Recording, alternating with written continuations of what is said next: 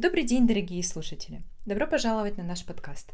Меня зовут Лиза, и я буду вести сегодняшний выпуск. В гостях у нас психотерапевт Валерий Патонич. Здравствуйте, Валерий. Привет, Лиз, привет. Сегодня мы поговорим о расстройствах пищевого поведения. Почему же это так важно? По статистике, каждые 52 минуты от расстройств пищевого поведения умирает минимум один человек. Расстройство пищевого поведения влекут за собой наибольший риск смертности среди всех психических заболеваний – 20%. Смертность от нервной анорексии в 12 раз выше, чем смертность по любой другой причине у молодежи от 15 до 24 лет. Валерий, что же такое расстройство пищевого поведения и какие расстройства пищевого поведения существуют? Ой, это очень философский вопрос, что такое расстройство пищевого поведения, потому что если рассматривать с точки зрения медицинской, да, то, конечно, это рубрика э, это заболевание, э, нарушение приема пищи и поведения в связи с этим, которые относятся к психическим расстройствам, э, категории F50 и так далее. Вот. Но это если медицински подходить. Но со своей долгой практики я убежден в том, что это не совсем болезнь. Это такой способ адаптации. То есть, когда человеку необходимо изменение, он использует изменение своего пищевого поведения, изменение своего тела, веса и так далее, для того, чтобы либо адаптироваться к этой жизни, либо для того, чтобы ну, как-то вообще жить, существовать, что-то изменить в своей жизни. То есть не когда он управляет своей жизнью, да, а когда он через тело, через пищевое поведение пытается это все сделать. Тогда мы говорим о том, что уже существует либо предикаты к расстройству пищевого поведения, либо, собственно, уже сформировалось само расстройство пищевого поведения. А кто находится в группе риска? Ну, конечно же, это подростки.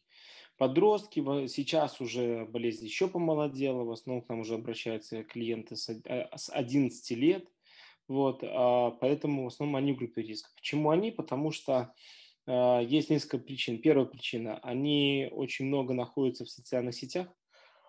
Это первое. Во-вторых, у них они находятся в таком предпубертатном или пубертатном периоде, когда э, и так свои сложности данного периода есть. И сложности в отношениях с родителями, родственниками, сложно иметь опоры различные и так далее. Вот, а, и поэтому не очень легко поддаются влиянию различных а, тенденций, которые существуют. И третий момент, а, ну, они еще совсем же инфантильные, и они, у них нет опыта, нет э, ценностей, у них нет опыта и понимания того, что есть вред, что у них навредит, у них есть одни желания, и они готовы жертвовать этим всем. Конечно же, еще, еще в группе риска, потому что практически каждая вторая, а, у каждого второй клиент у нас такой, это семьи, которые развелись. То есть неполные семьи, либо семьи, где уже есть отчим семьей, папа живет своей семьей, а девочка, например, с бабушкой живет. Да? Вот, то есть и такие семьи в том числе. Как распознать расстройство пищевого поведения? На какие симптомы обратить внимание? Ну, прежде всего важно понимать, что расстройство пищевого поведения – это не дань моды, это не какой-то бзик, а это ну, серьезная штука, от которой, собственно, умирают. И единственная психологическая проблема, от которой умирают. А, поэтому на что обратить внимание? В первую очередь, если человек, если ребенок начал а, очень много внимания уделять своему телу, своему питанию, режиму питания – он начал либо ограничивать себя в этом, либо абсолютно бесконтрольно и пренебрежительно относится к своему телу, там постоянно э, там присутствует переедание, набор веса и так далее, да, когда он постоянно там, э, допустим, играет в компьютер, кушает, играет где-то еще в чем-то кушает, да, то есть вот э, такое безразличное пищевое поведение. И когда уже ребенок не может самостоятельно брать контроль, скажем так, и ответственность за, за себя, да, и он начинает регулировать свою жизнь, свое настроение, свое состояние, свои отношения с помощью расстройств пищевого поведения или ну, с, э, с помощью еды, веса и так далее, это говорит о том, что уже все есть симптомы уже такие основательные для того, чтобы обратиться к специалисту. Второй момент, понятно, что дети не настроены на то, чтобы кто-то осознает, кто-то не осознает это. Допустим, дети с лишним весом, но они особо не осознают, что у них есть расстройство пищевого поведения. И поэтому здесь важно обращать э, родителям внимание и идти за помощью не только к психотерапевту, специализирующемуся на этой теме, но и идти за помощью еще к эндокринологу, потому что, как правило, есть риск э, вторичной эндокринной, то есть гормональной патологии, да, это и склонность к диабету, и сдвиг гормональной панели и так далее, и так далее. То есть все это возможно и там нужна помощь врачей. А, если мы говорим про анорексию и булимию, то здесь очень важно обращать внимание на то, что если девушка вдруг начинает прятать свое тело, носить мешкообразную одежду, а, которая скрывается тело, да, а часто появляется self-harm, да, то есть какие-то царапины, порезы и так далее. Когда э, этот ребенок, он замыкается в себе, он не выходит из комнаты, у него становится меньше общения, ему неинтересно становятся сверстники и так далее. Он а, либо отказывается от еды, либо кушает у себя в комнате, либо каждый раз выходит м, после еды, бежит в туалет, либо у него изо рта запах ротных масс или запах желудочного сока. А, то есть либо нарушение менструального цикла, если он уже возник, или отсутствие менструального цикла. Все это критерии, на которые важно обращать внимание. Что может усугубить проблему? Какие факторы влияют на развитие расстройств пищевого поведения? Единственный фактор, который очень резко усугубляет всю проблему, это родители. Это, точнее говоря, э, если сказать, то это непонимание родителей, непонимание проблемы, потому что ну, наличие расстройства пищевого поведения, но ну, не от счастья приходит, да, а от какой-то боли и страдания ребенка. И когда у ребенка это происходит, ну, он не может рассказать родителю о своей боли и страдании, потому что ему небезопасно. И, или у него есть ощущение, что его не поймут или не примут с этим. И он это как-то заявляет через свои эти симптомы все. И, часто, очень часто родители, слышно от родителей, когда они начинают это все обесценивать, говорят, что ты не можешь начать есть, что ты не можешь а, там не вызывать рвоту, да, да я тебе сейчас, да, или вот насмотрелась своих ютубов, да, теперь начинаешь мне здесь. Таким образом, это способствует тому, что ребенок чувствует, что его не понимает, и он не раскроется родителям. И это резко усугубляет состояние. Второй момент, который усугубляет состояние, это когда обращается за помощью к психиатрам и начинают лечить таблетками да, потому что девчонок, э, в основном девушки страдают э, РПП, э, и девчонок, когда кладут в психиатрические больницы, для них это такой крах по их самооценке, по их перфекционизму, по ощущению себя и так далее. И они потом очень сильно обижаются, и даже некоторые начинают мстить, специально заболевая еще больше для того, чтобы ну, как-то отомстить родителям. Поэтому важно родителям просто попробовать услышать своего ребенка и понять его. Как избавиться от расстройства пищевого поведения? Возможно ли вылечиться самому? А если нет, то каким специалистам следует обращаться?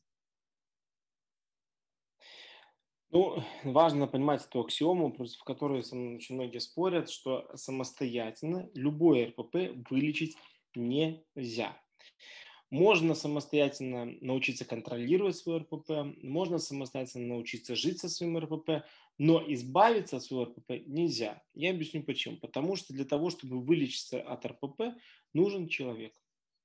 Нужно присутствие рядом кого-то, с кем, с кем я могу много чего осознавать, с кем я могу развиваться, с кем я могу прожить те вещи, которые э, ранее я проживал со своим да, то есть э, поэтому наличие э, человека очень важно. То, что это будут родители, это вряд ли, или какие-то другие родительские фигуры, это вряд ли, потому что ну, очень сложно, ведь это все сформировалось в том пространстве, и очень сложно поверить то, что ребенок может довериться, его услышат, и резко все поменяется.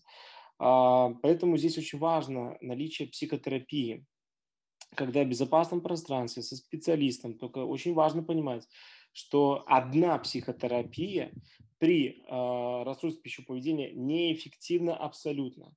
Потому что единственное, там есть просто индивидуальная консультация психотерапии, они могут привести, ну, такому очень медленному, медленному результату сквозь терник звездам. Это будет все очень долго, и, скорее всего, это потом обесценится, и, и клиент придет в состояние псевдобаланса. Поэтому здесь очень важен комплексный подход. В первую очередь, это индивидуальная психотерапия со, э, со специалистом, специализирующимся на РПП, у которого есть опыт, практика и выздоровевшие клиенты. Второй момент – это, конечно же, помощь нутрициолога, не диетолога, а нутрициолога, нутрициолога, который специализируется на РПП, потому что очень часто диетологи, нутрициологи поддерживают расстройство пищевого поведения и, наоборот, триггерят девочек и в итоге замедляют процесс выздоровления. Поэтому очень важно, чтобы специалист был специали... Э, прошедший программы обучения, был специализирован на РПП. Третий момент очень важный – это групповая терапия потому что без групповой терапии очень сложно социализироваться и очень сложно принимать свои изменения, потому что именно благодаря группе э, клиенты видят о том, что я не одна такая, я не уникальная, да, и меня на самом деле вот здесь сейчас понимают и слышат. И тогда это круто, я могу начинать размещать. И тогда появляется больше такой вот энергии, опорности на других, да, а, и клиенты начинают больше рисковать и отказываться от своих болезней и как-то по-здоровому поступать. У нас, допустим, в нашем онлайн-центре мы еще даем помощь куратора, психолога. Это человек, который постоянно находится на связи с клиентом, да, и когда клиенту плохо, он может ему, его набрать, написать чат и так далее, который всегда поддержит и поможет э, клиенту, чтобы он не обращался к болезни, допустим, не вызывал работу, а смог пообщаться со своим куратором. И тогда это тоже способствует тому, что он разворачивается на отношения с людьми, а не, а не с болезнью. А сколько времени потребуется для полного восстановления от РПП? При идеальных условиях, идеальные условия – это когда нам помогают еще родители, потому что нам очень нужны родители для терапии. Потому что если в семье ничего не меняется, бесполезно работать. Вот, а, то при идеальных условиях, при, а, допустим, булимии можно восстановиться за 2-3 месяца, при анорексии до 40 килог... Э, после 40 килограмм тоже за 2-3 месяца, ниже 40 килограмм это 4-5 месяцев, вот. А при лишнем весе это ну, конечно же, э, в зависимости от какой вес, но это где-то полгода и больше. Итак, мы выяснили, что такое расстройство пищевого поведения, узнали о симптомах и причинах заболевания. Валерий, а какие мифы о РПП существуют в нашем обществе? Первое, что э, мода это все привела, это не так. Ни интернет, ни мода здесь не виноваты, потому что мода это единственное, кто, кстати, борется с РПП. Вот. Сейчас а, интернет-ресурсы тоже активно борются с РПП, да, там ТикТок блокируют и так далее. Следующий момент – это то, что благодаря тому, что есть сообщество РППшников в интернете, РППшники, они, у них снижается риск суицидов. Они хотя бы в этом сообществе могут общаться друг с другом, где они чувствуют, что их понимают, да, потому что а, разместиться-то им негде. Поэтому это тоже миф. Великий миф о том, что от РПП не вылечиваются это навсегда. И, к сожалению, сами специалисты этот миф создают, потому что им выгодно, чтобы к ним постоянно в течение жизни обращались клиенты и лечились. На самом и э, во всем мире тенденция в психотерапии и помощи с РПП – это научиться жить с болезнью. Это ошибочная тенденция. Мы же лично, э, наш центр и я, мы не учим клиента жить с болезнью, мы э, избавляемся от болезни. Вот. Э, поэтому вот эти вот мифы, они, к сожалению, существуют. Какие тенденции в статистике заболеваемости РПП наблюдаются? Молодеют. Буквально каждые два года на год молодеет болезнь, к сожалению рост среди э, парней. Сейчас уже считается по статистике, что на, на одну, на троих девушек один парень приходится. Раньше это было меньше. Вот. Высокая смертность. Смертности становится больше. Смертности становится больше за счет того, что увеличится количество заболевших. Вот. Ну и РПП выходит на первые места на первые места по всем, по заболеваемости, по всем, к сожалению. А как государство может повлиять на уровень заболеваемости? Государство может очень легко повлиять на уровень заболеваемости. Первое – это запустить пропаганду РПП. Это первое. Во-вторых, э, во-вторых, это э, социальные службы, которые могут взять на себя ответственность в обязательствах лечения клиентов с РПП, особенно при анорексии, там, булимии, да и вообще, да, обязать родителей лечиться хоть какую-то помощь получать, потому что у нас нет рычагов. Э, вот сейчас вышел сюжет о том, что в Одессе мальчик умер от РПП, потому что не умер, там поступил, потому что родители решили изгонять из него беса и посадили его на жесткую диету. А, я считаю, что здесь социальные службы должны очень сильно вмешиваться в такие ситуации. Либо когда к нам очень часто попадают клиенты, которые не могут, к сожалению, оплатить, а помогаем где-то бесплатно вот, но родители, которых против, чтобы ребенок лечился. И когда мы тоже хотим привлечь социальные службы, или вот у нас сейчас есть случаи, когда у родителя педагога э, э, отчим избивает девочку, то есть ее дочку избивает, да, мама тоже эмоционально насилует ребенка, и ребенок не может вылечить свой РПП, потому что, ну как жить такой, и, и мы вынуждены обращаться в социальные службы, и было бы здорово в этом плане работать вместе. Поэтому государство здесь очень необходимо.